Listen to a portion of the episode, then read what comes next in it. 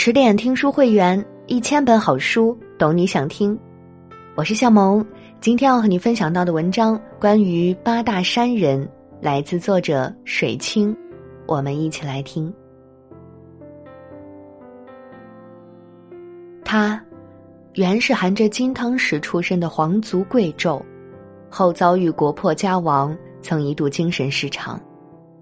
痛定思痛后，他选择在艺术中安放自己孤独愤懑的灵魂。他的山水画作笔墨简洁，静穆疏旷，所绘的虫鱼禽鸟常带着一双桀骜的白眼，独具个性。他就是明末清初四大高僧画家之一的八大山人朱耷。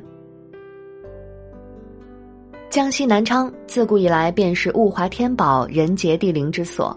一三六八年，明朝开国皇帝朱元璋统一中国后，把儿子们分封到各地为王。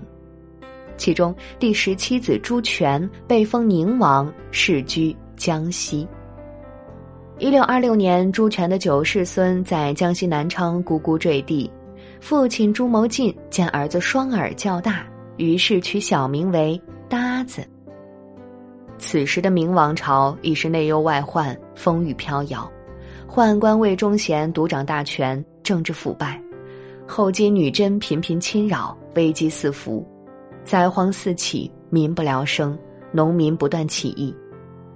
小朱耷在宗室家族中长大，从小就受到了父辈们的艺术熏陶，祖父和父亲都是诗书画名家，王府里也藏着大量名人墨迹。朱耷耳濡目染，八岁便能作诗，十一岁能作青山绿水，游经于篆刻。由于藩国封号被撤，朱耷曾想方设法通过考科举来试图实现仕途之显达。聪慧的他在十几岁时便已顺利考中秀才，人生画图在他面前徐徐展开，继续参加科举，然后踏上仕途。然而，时代的一粒灰落在每个人头上都是一座山。一六四四年，李自成率农民起义军攻破北京，崇祯帝见大势已去，在眉山自缢，延续了二百七十六年的明王朝就此终结。明朝灭亡的第二年，朱耷的父亲朱谋进也暴病而亡了。改朝换代和国破家亡的残酷现实。对于年仅十九岁的朱达来说，无异于一次精神重创，四锦前程化为泡影不说，作为明朝后裔，家国败亡之痛，完全不亚于剜心挖肉。但他还来不及消化内心的伤痛，更大的磨难正在迫近。作为末世王孙，他们随时有被杀头的危险。为了躲避灭顶之灾，他背井离乡，携家人仓皇出逃。不幸的是，妻子和孩子都在途中去世了。这次逃亡的经历对朱耷的心灵打击是巨大的。多年以后，他回忆起来，说当时累累然若丧家之犬。尝遍世间冷暖之后，他决定皈依佛门。清顺治五年，也就是公元一六四八年。朱耷在江西奉新的耕香院落削发为僧，时年不过二十二岁。在此之前，他是尊贵的皇族贵胄；在此之后，他是人人避之不及的前朝余孽。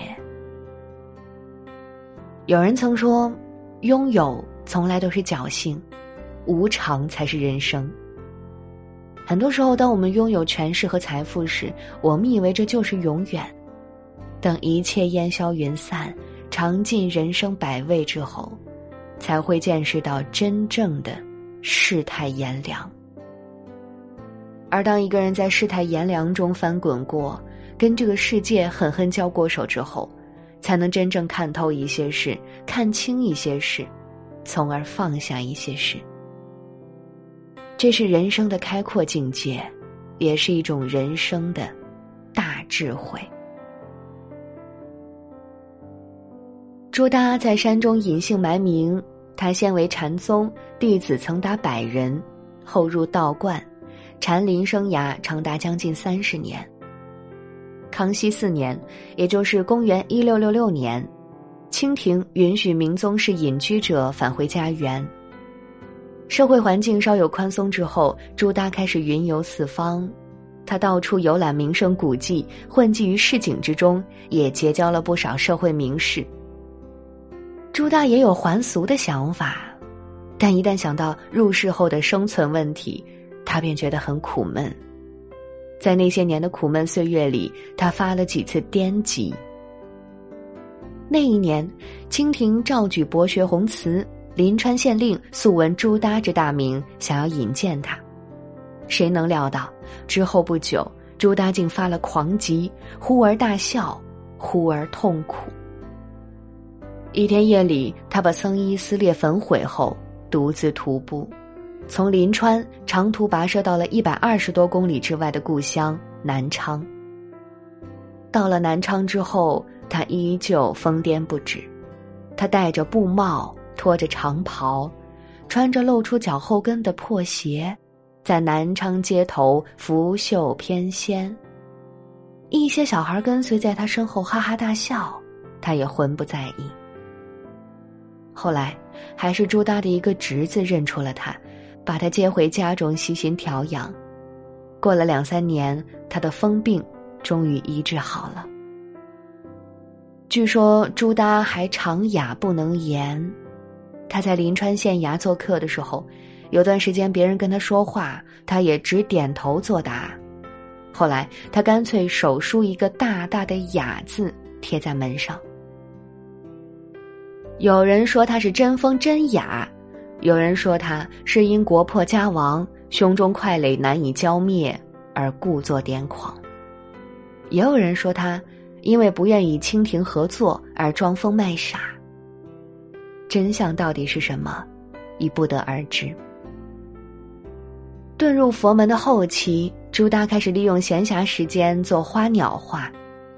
此时，身为僧人的他，常自比古代的画僧，曾对友人说：“兄此后只以贯修其己，慕我矣。”虽为僧人，他依旧难脱狂放之本性。有达官贵人把百两黄金置于他面前，想要求得他一幅画，他看也不看；有人拿着绫罗绸缎来求画，他接过来说：“我可以用来做袜子。”但是，只要遇到知己，他不惜把费时多日的佳作赠予他。这一时期，他的画还未完全形成自己的风格。至于作画，不过是为了“漫将心印补西天”。以交心头之快累。人生路上总有那么一段，需要我们咬牙跋涉。理想破灭，事业挫败，生老病死，前方没有路了怎么办？要相信，任何经历熬过去，都是人生。再坚持走几步，只要生命还在，无论发生什么，稍待时日。那都是身后的风景。在枯寂的生活中，朱耷开始步入了晚年。此时，大清王朝的统治已经巩固，满汉之间的矛盾已经削弱。朱耷还俗了，他曾在南昌附近的北兰寺开元观留居。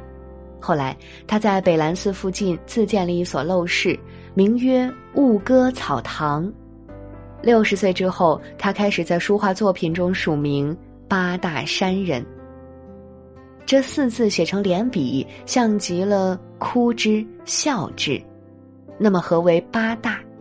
后人曾解读为“朱耷”二字去掉一牛一耳，即是八大。而牛耳也指政权。祖宗山河被外族入侵的明朝移民朱耷，从此成了亡命之徒。从署名中可以看出，晚年的八大山人骨子里仍保留着倔强的皇族气质，但他在笔墨之间已跳脱自意，艺术上已趋于化境。在生活上，八大山人依旧过得很粗陋，但这些年来的经历，使得他在晚年抛弃了太多的沉重和抑郁，反而沉淀出了内心平衡之后的洒脱和快意。余秋雨曾说：“八大山人的画里有让天地为之一寒的白眼。”确实，他的一系列动物画风格特别明显，一张素白画纸上大片大片的留白。画中的水中孤鱼、枝上孤鸟，无不对人肆无忌惮的翻着白眼。这些白眼带着睥睨尘寰的孤傲，也带着无奈的不屑和愤恨。八大山人的悲愤和哀思一直都在，只是不再像从前那样把自己憋疯。他大大方方的画着，把痛苦以一种四两拨千斤的方式抗衡着、消解着。时人并不懂得八大山人心中的愤懑和孤寂，再加上他本身不善于经营自己的生活，画出的画常任人拿走，而拿画的人也往往并不懂得画的价值。荡尽人间风烟，看落世界浮华。后人隔着历史长河望过去，方知八大山人艺术造诣之高。从扬州八怪到齐白石、张大千、潘天寿，都深受朱耷画风之影响。三百多年过去了，他的画作带着神秘莫测的意蕴，给后人留下了一个又一个的谜。尤其是到了二十一世纪，越来越受世人青睐。二零一零年，八大山人的竹石鸳鸯立轴在杭州拍卖，拍出了一点一九亿元。岁寒三友手卷在北京拍出了一点六八亿元。当年的八大山人欲求知己而不得，如今，应该会有人能读懂他的话了吧？八大山人前半生忧愤难抑，后半生才渐渐变得洒脱自在。何为真正的自在？不是一出生就过着顺遂而任意妄为的生活，也不是仗着权势为所欲为。真正的自在，必定是经历过岁月的涤荡，经历过人生的高峰与低谷，经历过不懈的思索和自省之后，才能达到的境界。纵观八大山人的一生，唐水没有家国之变。没有悲剧身世，从未产生过个人与环境的激烈冲突，他的思想感情和艺术趣味很可能泯然众人。我们每个人的命运中都掺杂着不公与公平，从来没有人不劳而获，不想辛苦，就得辛苦。面对命运的不公，与其抱怨，不如将一腔悲愤化为绕指柔。从风雨中醒来，回首一望，方知那些打不败你的，终将使你更强大。